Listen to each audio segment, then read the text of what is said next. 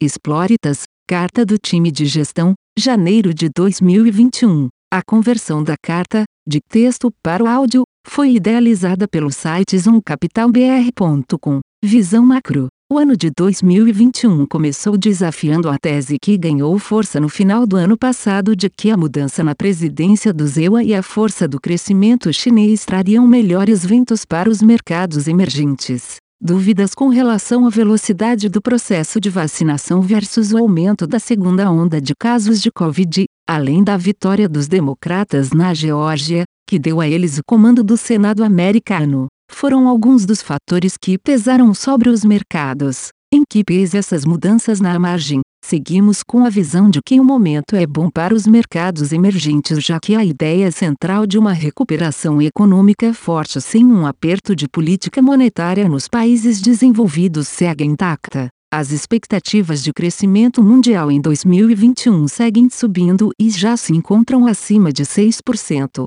maior número da história recente, com destaque para a China que deve crescer ao redor de 8,5% este ano. A última vez que vimos um número de crescimento mundial tão alto foi em 2010, 5,4%, porém com uma diferença básica em relação ao período atual. Naquela ocasião, o juro real de 10 anos americano era mais 1% e agora essa mesma taxa é menos 1% consequência de termos já mais de 10 anos de inflação rodando abaixo da meta no mundo desenvolvido. Notem que em janeiro, em reposta à perspectiva de um maior estímulo fiscal americano, o juro nominal de 10 anos americano chegou a subir cerca de 20 bps, mas praticamente todo esse movimento veio da inflação implícita, o que deixou o juro real, que é o que no fim das contas importa para as decisões de investimento, praticamente inalterado nesse nível de menos 1%. No geral, portanto, o pano de fundo para a América Latina é bom e os preços seguem bastante descontados em relação ao histórico recente,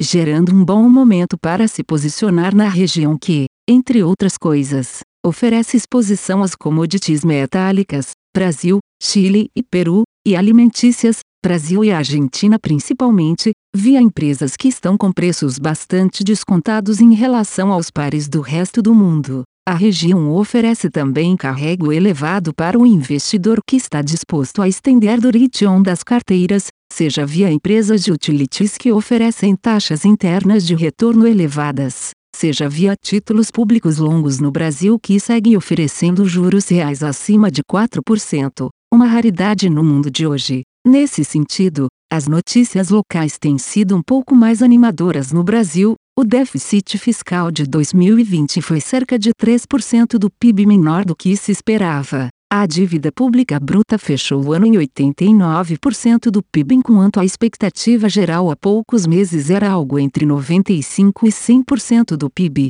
O teto de gastos vai sendo respeitado para 2021 e a economia se recupera em velocidade maior do que os pares. A passagem das eleições legislativas oferece ainda a possibilidade da volta de uma agenda minimamente construtiva de reformas, com a PEC emergencial ou até alguma reforma administrativa sendo votada no decorrer do ano. O Banco Central deve iniciar um ciclo moderado de alta de juros em março com altas de 25 bps por reunião, chegando 3,75% no fim do ano e 5% em 2022, o que deve ser suficiente para manter a inflação ao redor da centro da meta. Enquanto isso, outros países da região como México, Colômbia e Chile sofrem com recuperações mais lentas e devem seguir afrouxando a política monetária em 2021. Acreditamos que até o fim do ano o Brasil voltará a ter juros acima do México, o que tende a ajudar também na performance da nossa moeda,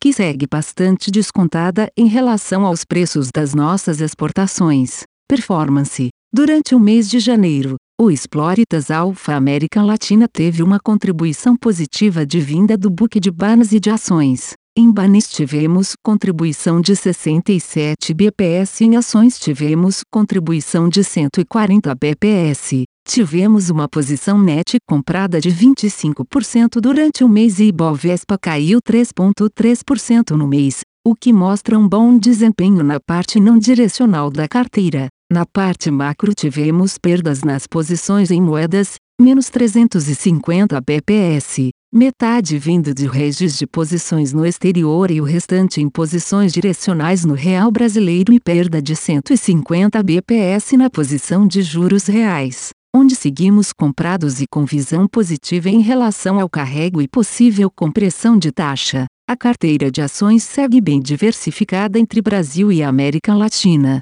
Nesse momento buscamos boas empresas na região que estão bastante descontadas e que foram penalizadas durante a pandemia. Nossa carteira atual é composta de empresas exportadoras que se beneficiam de preços de commodities altos, câmbio subvalorizado e um mix de empresas com taxas de retornos reais altos, destaque para setor de energia e saneamento. Como sempre, seguimos à disposição para maiores esclarecimentos. Gratos, time Exploritas. A conversão da carta, de texto para o áudio, foi idealizada pelo site zoomcapitalbr.com. Aviso legal. É recomendada a leitura cuidadosa do regulamento dos fundos pelo investidor antes de tomar a decisão de aplicar seus recursos. A rentabilidade passada não representa a garantia de rentabilidade futura. A rentabilidade, quando divulgada, não é líquida de impostos. Fundos de investimento não contam com garantia do administrador, do gestor, de qualquer mecanismo de seguro ou fundo garantidor de crédito, FGC. Para avaliação da performance de um fundo de investimento, é recomendável a análise de, no mínimo, 12 meses. A gestora não se responsabiliza por quaisquer decisões tomadas tendo como base os dados deste documento. As informações aqui contidas têm caráter meramente informativo e não constituem qualquer tipo de aconselhamento de investimentos ou oferta para aquisição de valores mobiliários. Os investimentos em fundos de investimento e demais valores mobiliários apresentam riscos para o investidor. Os fundos de ações com renda variável podem estar expostos a significativa concentração em ativos de poucos emissores, com os riscos daí decorrentes.